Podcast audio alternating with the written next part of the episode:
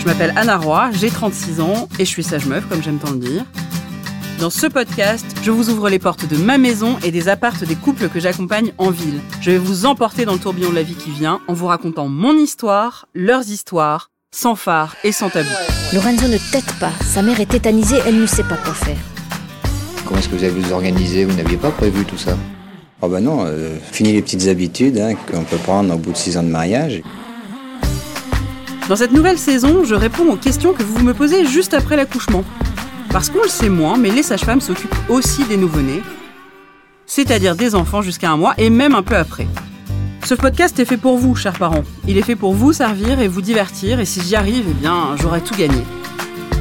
Alors bienvenue dans Sage Meuf. Épisode 3 Quels sont les soins quotidiens pour mon nouveau-né?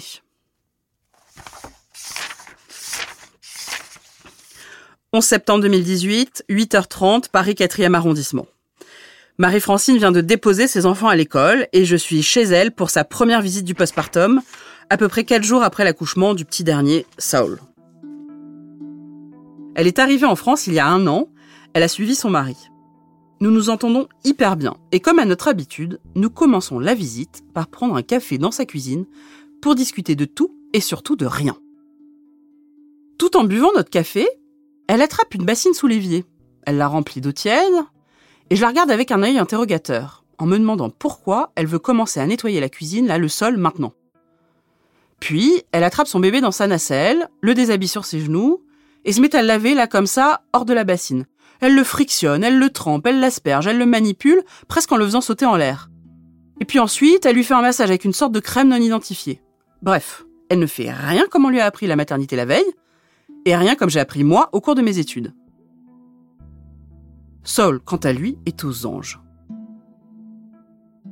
Saul et sa maman ont été hyper importants dans ma vie de sage-femme. Nous, les sages-femmes, le personnel soignant, nous tentons de vous donner les clés pour vous occuper au mieux de votre bébé. Mais vous, parents, choisissez dans votre trousseau celles qui sont les meilleures et les plus adaptées pour votre enfant. Je vous parle de la mère de Saul qui se débrouille très bien sans personne et surtout sans les professionnels de la santé. Il faut quand même dire, et c'est elle-même qui me l'a dit, Saul est son quatrième enfant, et du coup, elle a de la bouteille en ce qui concerne les soins du quotidien de ses enfants. Et puis au Sénégal, elle était aussi très entourée par sa famille et par la sage-femme, en particulier pour ses deux premiers enfants. Vous êtes hyper nombreux à vous poser des questions sur la meilleure manière de laver un nouveau-né, quelle couche acheter, quel produit utiliser pour la peau de votre bébé, etc., etc. En fait, le plus important, c'est de prendre du plaisir dans tous les soins que vous prodiguez à votre bébé. Oui, je vous jure que c'est vrai, on peut prendre du plaisir à changer une couche, j'en suis la preuve vivante. Les soins quotidiens peuvent être de vrais bons moments, à condition de créer vos propres règles du jeu. Pour Marie et Hugo, le bain d'Antoine est devenu un vrai rituel familial.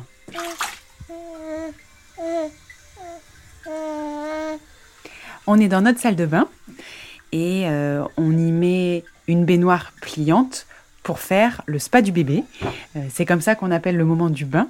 Sur les conseils d'Anna, on en a fait un, moment vraiment de bien-être pour Antoine. On lui fait couler son petit bain. On est toujours tous les trois.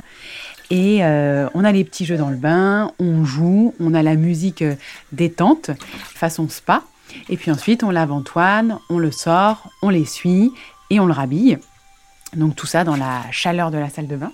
Moi, mon truc, c'est vraiment de bien vérifier la température de l'eau, être sûr que voilà, on est entre 36 et 37 max pour que ce soit vraiment parfait. En termes de produits, on est assez minimaliste. On a le savon pour bébé sans odeur, parce que nous, on aime vraiment l'odeur d'Antoine, donc euh, les odeurs euh, artificielles, on n'aime pas.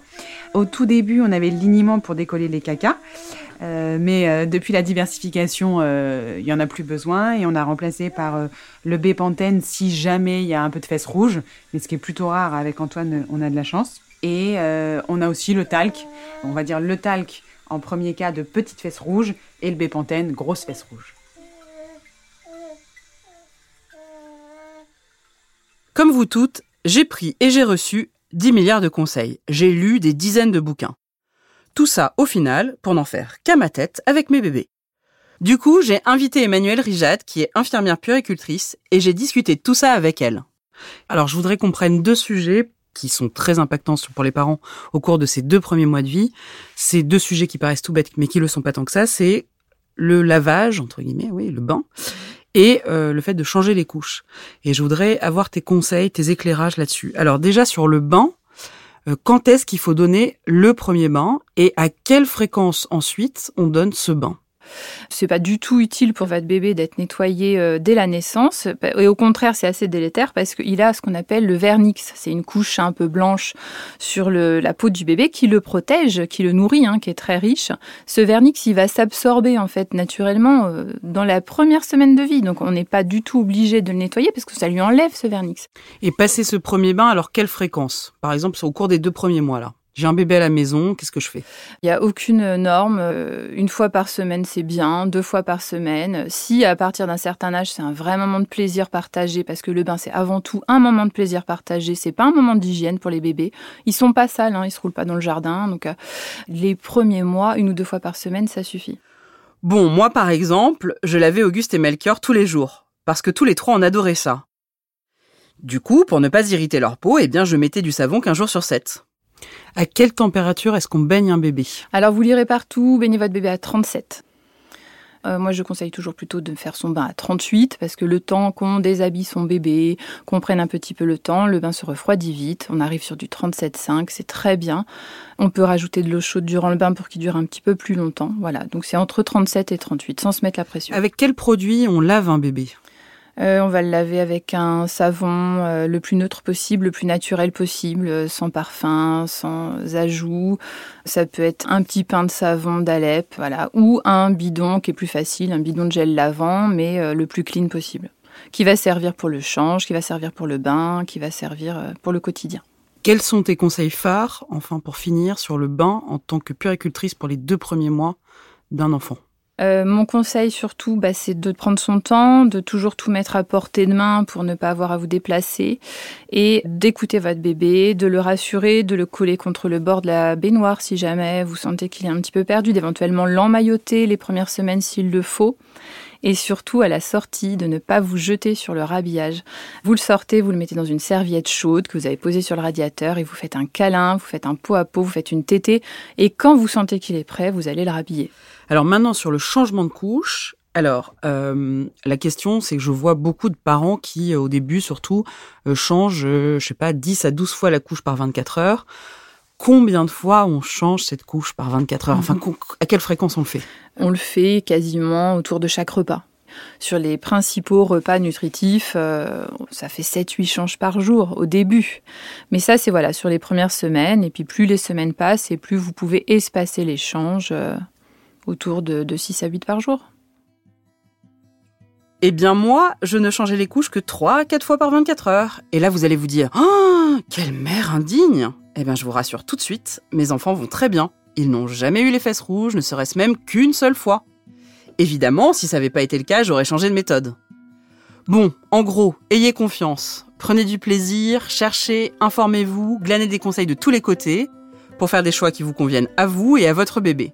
Mais n'oubliez jamais, c'est vous qui savez ce qui est bon pour votre petit parce que c'est vous qui le connaissez le mieux. C'est un peu facile à dire comme ça, mais c'est vrai. Et si malgré tout, vous continuez de galérer, nous sommes là pour vous épauler et vous guider si le besoin s'en fait sentir. Sage Meuf est un podcast original Europe 1 Studio produit par Adèle Imbert. Cet épisode a été écrit par moi, Anna Roy. Julien Tarot a assuré la réalisation et le mixage. Merci à Emmanuel Rijad, Marie, Hugo et Antoine et à tous mes patients, petits et grands, sans qui rien n'aurait été possible. Si ce podcast vous a plu, abonnez-vous, parlez-en autour de vous et laissez-nous des étoiles ou un commentaire sur votre application d'écoute préférée.